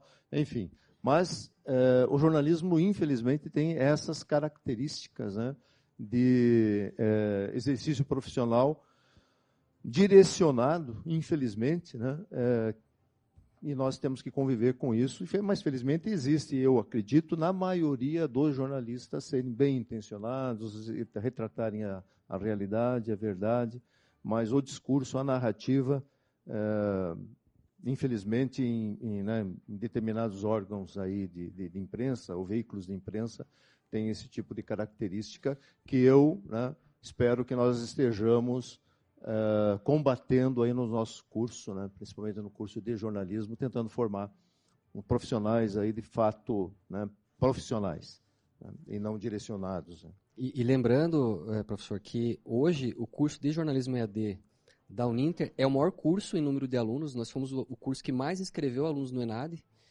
e representamos hoje 8% dos alunos de jornalismo do Brasil dos, dos quase 300 cursos ativos do Brasil hoje em jornalismo, nós estamos correspondendo a 8% desses alunos. Então é um número bem expressivo e que vai trazer resultados, né? Agora, a perspectiva crítica é inerente à profissão, né? O jornalismo parte sempre de uma perspectiva crítica e vai fazer confronta, confrontamento, vai trazer contrapontos e tal, que é, ele, é, é, tem um ditado que diz assim, o jornalismo ele está lá para incomodar, tudo, tudo, tudo que não é isso é propaganda. Desculpa, ah, professor é. Alexandre. Não... É. é que o jornalismo é. diferencia, né, no sentido de que ele está lá para trazer a crítica e não para fazer a persuasão, né? Então faz parte do, da profissão também a crítica, é. fazendo a defesa da, da minha área aqui, professor. Tá certo, você tem que defender mesmo. Mas nós temos aqui, inclusive, tivemos aqui diversos programas que nós trouxemos alunos com matérias, alunos de diferentes regiões do Brasil com matérias fantásticas aí, foram divulgadas nos nosso, nosso programa de conversa com o reitor, é, pela CNU, né? Foram, os polos indicaram, ah, fulano aqui está fazendo uma matéria aqui em Brasília, outro não sei o que, e a gente trouxe também esses bons exemplos aí para apresentar aqui no, no programa, né? Mas está certo, vamos lá. Já que falamos do Guilherme, vamos lá, Guilherme. É, já foi. Alexandre, publicidade e propaganda. É, existe um, uma outra máxima que diz que uh, o jornalismo sofre quando conta a verdade e a propaganda e publicidade sofre quando conta uma mentira, né? Uh, os dois jornais sempre, os dois, os dois cursos sempre andaram de mãos dadas, enfim, as DCNs lá de 2001 no início eram eram muito parecidas e tal, depois, felizmente, eu acho, houve o jornalismo acabou ganhando vida própria, tanto que realmente as DCNs de jornalismo são muito mais complexas, as exigências são muito mais complexas que as de PP. Contrário à comissão de, de Jor, a de PP foi muito tranquila, mas muito tranquila mesmo. A gente só não gabaritou porque a, a, uma das avaliadoras ela era de Universidade Federal e ela disse que é, o coordenador deveria ter assento no CEP. E a gente tentou defender que o CEP não tem como ter 160 coordenadores dentro de uma reunião, enfim. Uh, até o nosso representante de coordenação no CEP da escola é o professor Cláudio, enfim, mas acabou que a gente ficou com nota 5 também. É, o que eu posso destacar dos cursos de PP, assim como de ouro, é a, a quantidade de produtos práticos que a gente consegue gerar dentro do curso de 56 disciplinas que a gente tem dentro da matriz, é um curso de três anos e meio, uh, a gente tem 20 disciplinas entre atividades extensionistas e PBLs que são práticas. E qual que é o resultado disso? Uh, elas ficaram, as duas avaliadoras tiveram dois momentos, acho que o professor Benhur nem sabe disso, elas me chamaram à parte para, é, particularmente fora de todo o circuito, para realmente perguntar se o que a gente estava apresentando a gente fazia né, a gente faz, é isso, e eu enchia elas de prova, de evidências e tal. porque o portfólio dos nossos alunos é muito grande, né? O que eles conseguem construir ao longo desses três anos e meio é muito grande. Uh, assim como o JOR, PP não é um curso novo dentro do Grupo Ninter, é um dos mais tradicionais, já tem mais de 15 anos, muito embora EAD tenha sido lançado em 2017, 2 de fevereiro de 2017. Ah, a gente também ganhou muitos prêmios, a Agência Experimental A Grafita é, foi considerada a melhor aqui do Sul nos anos 17, 18 e 19, depois teve a pandemia, parou o evento, enfim. Uh, e para ilustrar e para finalizar, eu tive a oportunidade, sexta-feira retrasada, de a gente tem um programa, um videocast, chamado Mediatize, que é dos grupos de comunicação e marketing, enfim. E eu tive a, a, a oportunidade de conversar com Alexandre Casul Cubo, que é um ex-aluno egresso da Uninter, que começou em São Paulo, formou em Nova York, e hoje ele só é o diretor associado da terceira maior agência do mundo, lá em Nova York, que é a Macan. Isso sexta-feira retrasada. Aí, segunda-feira agora, saiu o Report Cannes, que é uh, o Festival de Cannes, né, que sai todo ano. Ele foi eleito um é, entre os dez maiores criativos do mundo. E para a gente isso foi muito orgulho, porque, entre outras coisas, ele lançou um livro e ele cita nominalmente a Uninter como a instituição que ele formou, enfim. Então, esses PBLs, esses, esses produtos práticos que a gente gera dentro do curso, eles começam a dar resultado e a gente começa a colher frutos uh, maravilhosos. Também eu considero hoje, considero não, a, o curso de publicidade e propaganda, eu chamo de a maior agência do mundo pelo número de alunos que nós temos, uh, pelo número de egressos que nós temos, e é, é, motivo de muito orgulho a nota 5, porque de 989 cursos de publicidade e propaganda que existem no Brasil, 36 só são nota 5, sendo que um único curso é em EAD, que é o curso de publicidade e propaganda da Uninter. Maravilha. Excelente. Parabéns. Tem que chamar o Cubo aí para fazer uma. Faz, faz um. É, ele deu uma lição de humildade, de. Faz ele, um para os nossos aí. alunos foi, vai ser, vai ter que ser uma disciplina a, a fala dele no nosso programa. Excelente. Foi emocionante. Parabéns. Cláudio Aurélio, fala sobre negócios digitais. Bom dia, professor. Bom dia, colegas. Negócios Digitais é um curso que foi gestado em 2018, iniciou em 2019. Foi o primeiro curso de negócios digitais de graduação no Brasil. É, até a última vez que eu vi já havia algumas dezenas, né? mas esse foi inovador, foi o primeiro. É, é um curso que forma gestores para acompanhar, para liderar processos de transformação digital. É, eu gostaria de, de, destacar o processo né, de reconhecimento desse curso. É, teve nota 5, é, mas o que eu gostaria de, observar, de destacar, é a seriedade da comissão. É, eu li o relatório depois, e eu estou acostumado a fazer avaliações, né? É, não só pelo relatório, mas por, durante todo o processo, foi uma comissão assim que se preocupou com detalhes, né? É, olhou todas as informações que a gente disponibilizou é, e, e, colocou isso no relatório. E a gente sabe que a maior dificuldade para uma comissão que avalia um curso do porte da Uninter é entender o que a gente faz e conseguir colocar isso no papel de uma maneira didática, né? porque o espaço é curto. E eles conseguiram fazer isso. É, e eu fiquei muito feliz quando isso aconteceu. Eu lembro que o processo da, da nossa avaliação ele foi bem tumultuado, porque foram três avaliações simultâneas. Três cursos ao mesmo tempo. É, e como a gente envolve todo mundo, todo mundo estava envolvido em três avaliações. E essa é uma outra coisa que a gente é, pode assim se orgulhar aqui na Uninter, que é uma coisa rara. Né? Normalmente as avaliações nas instituições por aí são feitas com três pessoas. É, eu estou falando mais assim da geolocalização, né? estrutura física. Três pessoas. Uma que segura o celular, outra que fala e outra que vai acompanhando ali. E aqui a gente faz uma logística né, que ela é fantástica. E os avaliadores eles ficam impressionados com isso também. É, enfim, foi um, um, resultado muito satisfatório, mas assim reflete o que a gente faz, né? Muito trabalho. E é isso, professor. Excelente. Nota máxima 555, né? 555. Foi, né? Gabaritou. E essa questão da, da, das experiências com a geolocalização é muito interessante, porque nós temos que mostrar diferentes áreas. Então temos que ter equipe, não dá para sair uma, uma equipe, né, tá lá no, porque todo curso de EAD é avaliado a partir da sede, do Divina. Né, isso é regra, né, norma, portaria do MEC. Aí tem que ir para estúdio, tem que ir para logística, editora, em cada local tem que ter uma equipe preparada para apresentar o local, porque o horário, o tempo é aquele tempo que tem ali. Tem durado o quê? Uma hora, isso, mais ou menos, de, de geolocalização, né? Aqui dura uma hora e meia, duas, duas horas. Tem, ido até duas, isso.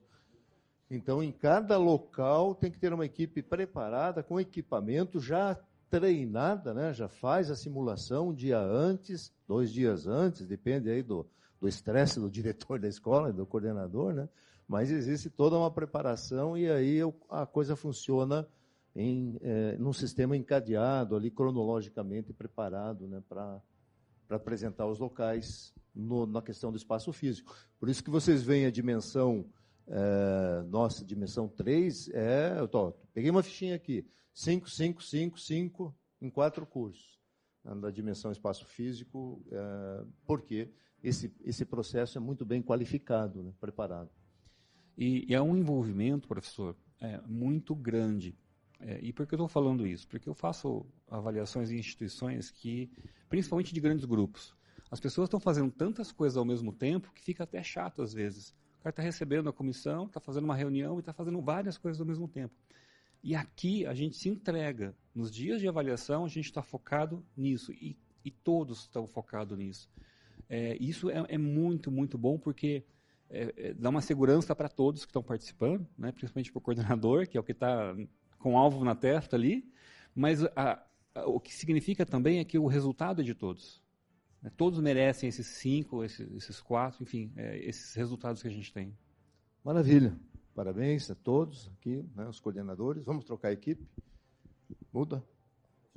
Ah, outro fala depois, no final. Troca a equipe. Fica aí, fica aí. Excelente, parabéns. O... Eu tenho aqui uh, o Eliseu, o Armando, a Ângela e o Daniel.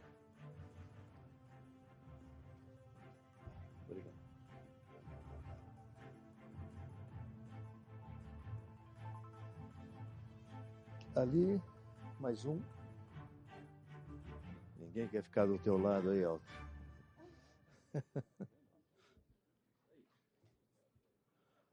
ok.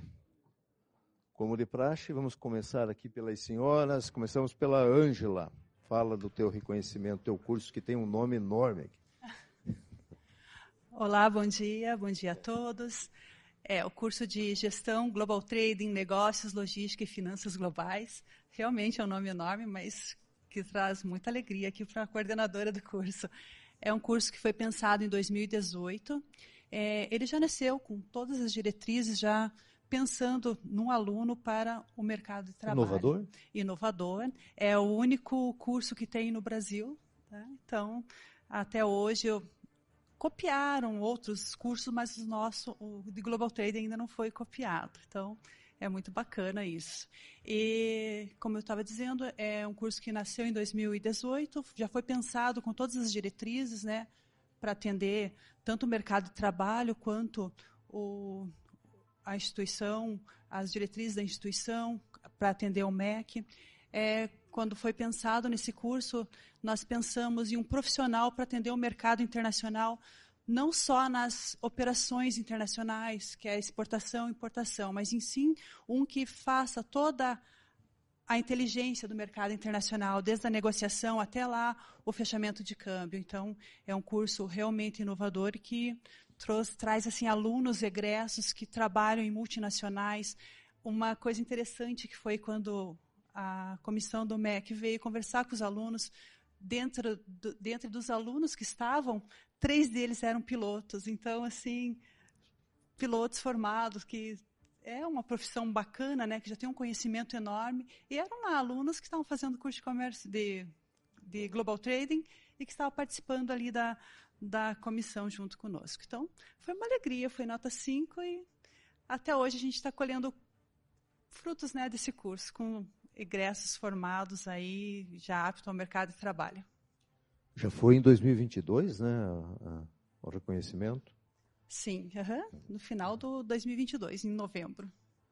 Um registro que, a partir deste curso, é, a nossa nosso portfólio hoje é de 150 cursos. Né? Nós lançamos um pouco mais e alguns, mas alguns nós desativamos. Isso quer dizer que a gente não acerta 100%. Né? A gente não tem 100% de acertos. Alguns cursos nós não conseguimos virar mercado, ter matrículas o suficiente para mantê-los. Então, nós também desativamos. Mas, é, destes é, 150 cursos do portfólio, 50 foram ou são inovadores. Um terço da nossa base inteira de graduação é formada por cursos inovadores. Cursos que foram criados dentro da Uninter, cursos que não existiam no mercado.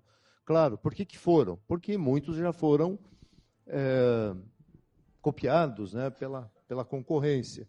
Muitos deles já estão há muito tempo no mercado e é, isso não é de agora, não é recente, isso é um fluxo que vem aí é, desde 2012 Claro que em 2012, com o Centro Universitário, nós é, lançamos os cursos mais tradicionais que nós não tínhamos, né?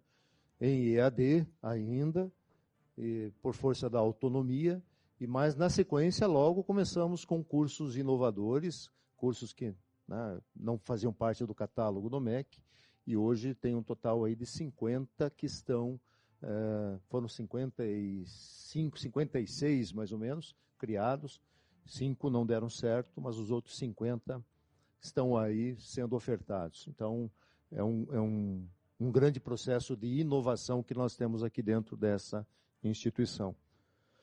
Ponta da mesa, Eliseu.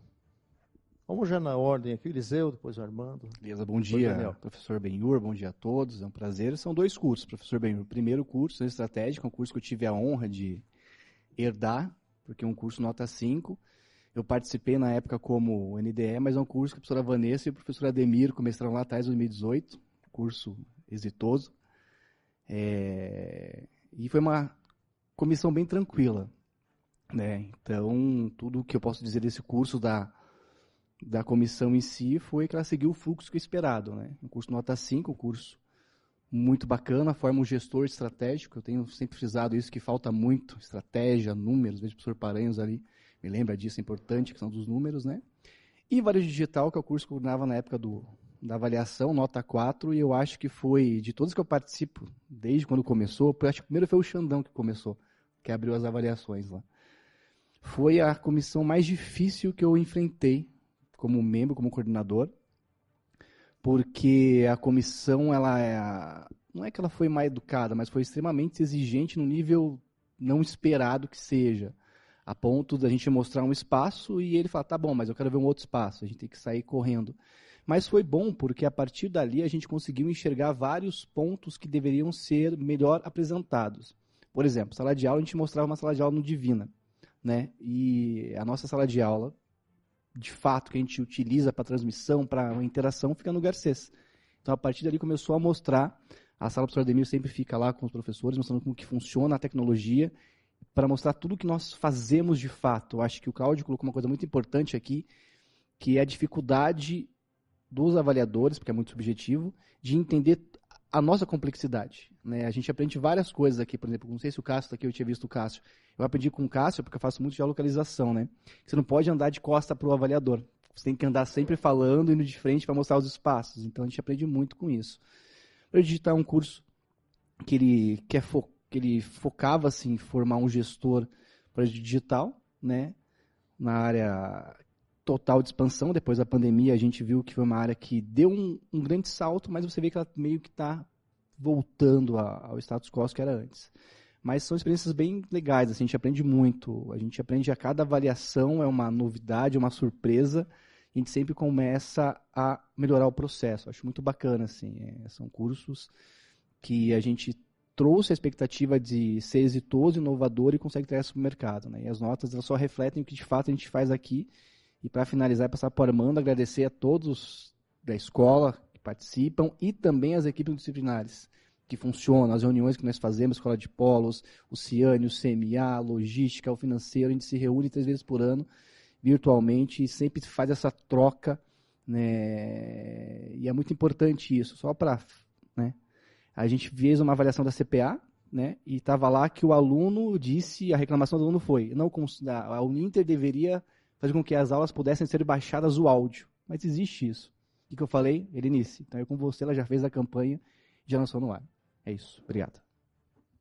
É, é, esse, esse é um processo contínuo de todos vocês. A gente precisa estar sempre é, noticiando, falando o que é possível ser feito.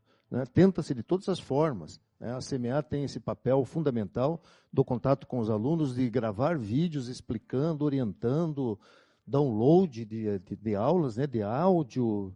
É, às vezes é justamente assim um, ruído ou alguém que não é um aluno que não é, é, viu, né, não assistiu a um vídeo, ficou com preguiça ou não leu, mas a gente tenta de todas as formas. Isso está lá no manual né, do aluno, só que o manual do aluno é um manual. Você entra lá, o negócio é, nossa, tem sei lá quantos itens lá naquele índice eletrônico, né, digital. É muita coisa. A gente tem um, um, um fluxo de informações muito complexo. E muitas vezes a gente esquece, né? não, não se liga. Né? Aquela coisa que a pesada fala, pô, se liga aí, que tem que ter isso, tem que ter aquilo, tal, tal, tal, tal. E nós não refazemos esse fluxo de informações. Por isso que é importante apoiar esse trabalho que a CMA faz em todo o processo seletivo, onde existe a equipe que faz o acolhimento dos alunos para colocá-los assim, pelo menos ao par do que é mais geralzão, né? Ó, oh, você tem que entrar aqui, ver aqui e tal, assista esses vídeos, para começar a estudar e às vezes ainda assim esse processo não é completo, né? Isso é um fluxo contínuo. E esse fluxo contínuo, inclusive, é interno, porque eu também já recebi reclamação de gente nossa aqui, de tutor, que não estava vendo algo que está lá no sistema. Então, é um fluxo que é um trabalho de reciclagem contínua também. Armando. Bom dia, Grandes. Bom dia, os colegas, bom dia a todos. É, que vamos falar do nosso curso de gestão de startups, né? Primeiro que a Uninter tem a inovação no DNA. Isso é direto. É, e primeiro a gente também, antes de, de falar sobre o curso, agradecer ao professor Eliseu, porque essa nota 4 que ele teve naquele curso promoveu uma documentação de uma maneira tal que foi inclusive utilizado por outros cursos, por outros coordenadores que veio auxiliar em todo esse processo. Então, professor Eliseu, que inclusive, só para vocês saberem também, tanto eu quanto o professor Eliseu somos egressos aqui da Uninter. Tá? E aqui tem alguns professores que, azar de vocês, colocaram nós aqui também. Tá? Então, é, o, o, professor Elton, inclusive, que é o nosso chefe ali, foi meu professor também daí. Tá? Então, é, o curso de gestão de startups, ele é, busca, busca é, formar dois níveis, né? Um especialista em tecnologia digital e outra, outra pessoa, outro é, especialista em negócios digitais. E como a, a Uninter, ela tem algumas questões bem interessantes. Ela, ela não é uma edtech, mas ela tem todinho o seu aporte em tecnologia. Ele consegue ter uma tecnologia muito avançada, Sempre trabalhamos com as últimas tecnologias, trabalhos fantásticos que nós conseguimos fazer em diversas áreas, com nossos estudos, com o pessoal que apresentou né, o trabalho aqui do, na, no, no, primeiro ali, essa, aquele nosso projeto do vídeo ali, que foi feito direto. Então a gente começa a ver que, de repente, todo esse foco, essa veia empreendedora está presente diretamente na Uninter. E você acaba descobrindo que você está no lugar certo porque você está com as pessoas certas. Isso que é bacana, tá? Porque graças a todo esse grupo que nós conseguimos essa nota 5 também. Maravilha, Armando. E a gente que conhece o Armando, né, também parabeniza pelo teu crescimento né, é, profissional e intelectual e né, desde sempre aí com as suas ideias, né, sempre, ah, precisamos conversar aí, ideia aqui, ideia ali e tal. Isso aí é, é muito importante para a instituição. Obrigado aí também pela tua disponibilidade e dedicação. E o Daniel vai falar sobre um novo, um outro curso também inovador, né, Daniel?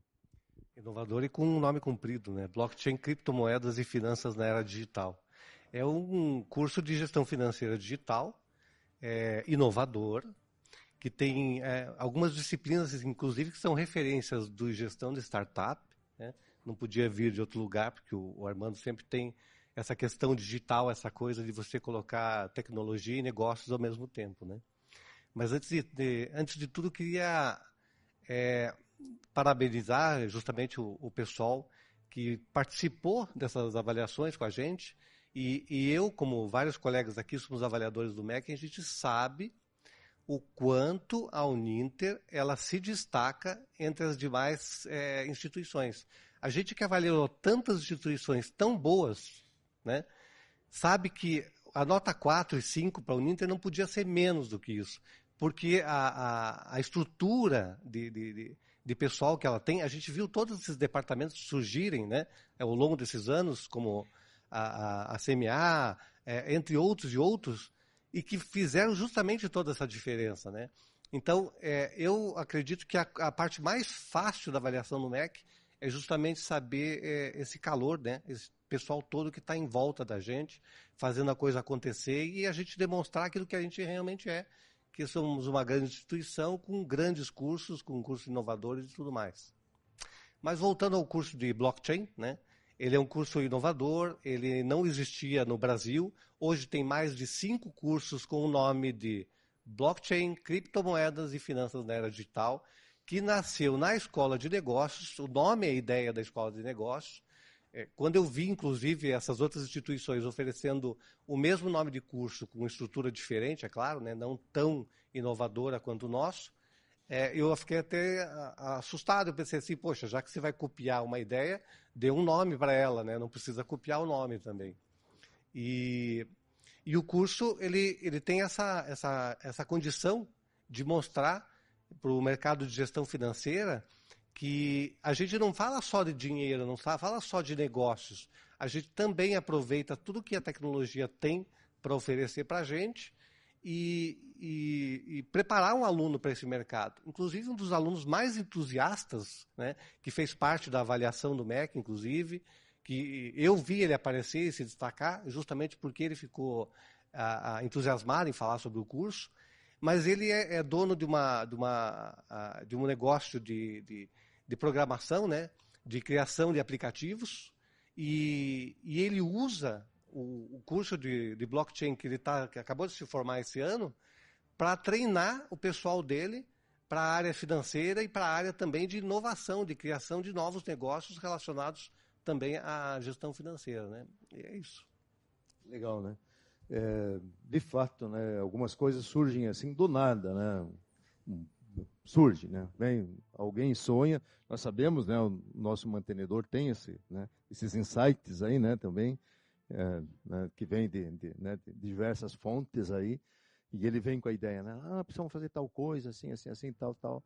E às vezes dá certo, às vezes a gente dá uma segurada porque né, foge muito do, do, né, do contexto, do, do, né, do, do possível, né, do possível. Mas, felizmente, o nosso processo criativo é, é, é evidenciado e quem conhece o instrumento de avaliação, é, nós temos 38 avaliadores aqui, né? somos em 38 avaliadores na instituição hoje, tá? no corpo docente da Uninter. Quem conhece o instrumento de avaliação sabe qual é o fluxo da, dos conceitos. Conceito 1, 2, 3, 4 e 5 de cada indicador. E o último na nota máxima, 5 para cada indicador, tem que ter o quê? Qual é a palavrinha que tem lá? Inovação. Você pode ter o curso, o melhor curso, a melhor né, identificação daquele processo de formação ali no, identificado pelo instrumento. Se você não tiver a, a, a inovação presente em cada indicador, você não consegue o conceito 5 naquele indicador.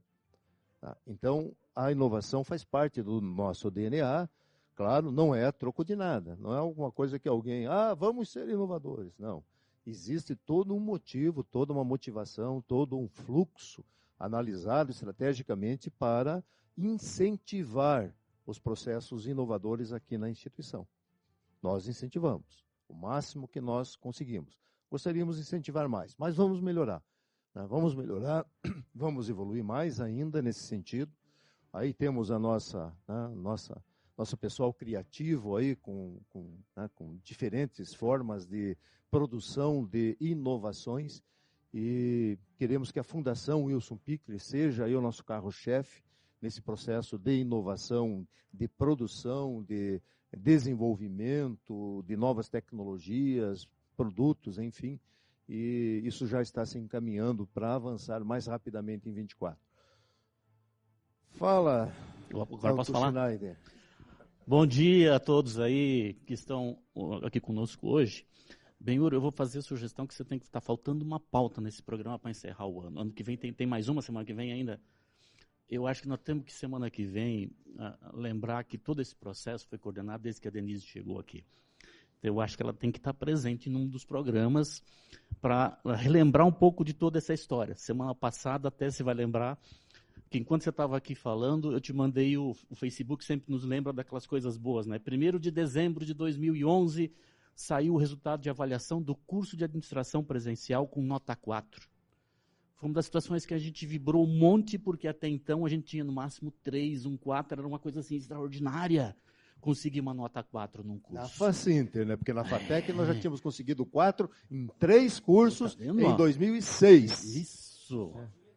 E só tinha e três. Só tinha três, claro. Isso. A gente conseguimos três. Castanheira lembra. Então, é. mas a partir do trabalho dela de lá para cá, e aí, é por isso que é importante relembrar isso, a primeira coisa que ela estabeleceu aqui conosco, você falou antes de primeiro ter um PPC padrão, a gente fazia as comissões de autoavaliação. Eu, professor Castanheira, professor Homero e professor Luziano se revezávamos e vou te dizer uma coisa: o pessoal tinha mais medo de fazer autoavaliação conosco do que receber a comissão depois. Para o recredenciamento, inclusive? Inclusive, para o recredenciamento, para a renovação de reconhecimento dos cursos, porque a gente botava o povo para olhar no grão de milho, literalmente. Escuta, onde é que está isso? Como faz isso no seu curso? Para ter certeza que ele chegava lá e dava conta de resolver. Então, foi toda uma melhoria de processo que, a partir da entrada dela aqui, fez com que a gente tivesse isso que a gente tem hoje a nível de processos regulatórios dos nossos cursos. Então, mas eu acho que uh, uh, ela precisa participar de um evento desse para discutir. Uh, a vinda dela foi essencial para esse nível de material que nós temos hoje, de organização que nós temos hoje no nosso processo. Tá? Então, o pessoal diz, a Denise é exigente, a Denise é braba, mas ela deu um outro ritmo a tudo aquilo que a gente faz em termos de avaliação. Acho que nós falamos bastante de inovação aqui hoje, ela vem de um monte de jeitos, né? Aqui, todos os cursos que vocês viram aqui, exceção, e a inovação, vou dizer assim, de dois jeitos, né? Primeiro, que PP e JOR, por exemplo, não existia no EAD, nós fomos os primeiros a lançar os dois cursos no EAD. E o desafio era grande. E a primeira coisa que a gente fez foi chamar a presidente da comissão que elaborou as DCNs quando o jornalismo virou profissão e saiu da área de comunicação social. E apresentamos o projeto para ela. Ela olhou o projeto, ela leu, leu, leu, discutiu conosco e no final ela disse assim: Eu achei que a gente tinha feito diretrizes para não ter curso de EAD em jornalismo. Mas vocês conseguiram fazer um curso que atende a tudo que a gente botou nas diretrizes. As diretrizes de jornalismo são as maiores que eu conheço, são 16 páginas tá? de DCNs, com três tipos de competência diferentes a serem atendidas, com práticas obrigatórias desde o início do curso ah, e todo mundo olhava para aquilo e dizia assim: quem é que vai conseguir fazer um curso desse de AD? Nós fizemos. Então, num primeiro ponto, foi inovar, trazendo cursos como esse, que depois isso nos levou para levar arquitetura, que esse ano nós também fomos para o CAL, mostrar para eles, e eles disseram assim: Conselho de Arquitetura, arquitetura e, urbanismo, e Urbanismo, que também disse a mesma coisa. Né? Nunca vimos nada parecido com isso no ensino de arquitetura. Além disso, nós saímos daí, sai da inovação mais do tentar levar cursos que até então não iam para o EAD agora vão, é você olhar para 15 cursos inovadores que a gente já lançou na escola. Aqui nós estamos vendo hoje oito deles já com nota 5. Né? Nós vimos os anteriores, está aqui. Nós vimos um curso de e-commerce que foi escolhido pela Nestlé para formar uma equipe de gestores dentro da Nestlé. Nós fizemos uma turma específica com 20 gestores da Nestlé para formar especialistas em gestão do e-commerce. Tá? Durante dois anos, com alunos lá dentro fazendo isso, com práticas elaboradas aqui, voltadas especificamente para a operação deles. Da mesma maneira que a gente tem turmas em gestão comercial, formando especialistas na área comercial deles. Então aí vem um pouco dessa história de inovação que a gente faz aqui. E eu acho que ela se reflete no final naquilo que o Eliseu e o Armando falaram agora há pouquinho. Se a gente olhar, a Dani estava aqui de manhã também, também é egressa daqui. O Sidney está sentado ali, também é egresso daqui, por mais que a gente tenha forçado eles para passar, né? já viraram mestre, doutor, estão em posições de chefia, coordenam cursos, estão aqui hoje formando outras pessoas. Acho que esse é o resultado do processo. Acho que é isso que a gente chega aqui. Então, isso para mostrar que a gente faz a coisa com uma seriedade enorme. E para finalizar, eu vou falar do, do meu afilhado agora de manhã, que ele postou assim: Estou de férias. Quem que está de férias? O meu afilhado. Afilhado? Que curso ele faz? Sétima série. Ah, sétima. Oh, então. Tô de férias, passei de ano. Escola de negócio também passou de ano. Os 13 cursos que fizeram a NAD estão todos aprovados por média. É verdade. E Parabéns, hoje à tarde a gente começa a falar de 2025. Excelente, ó. Parabéns.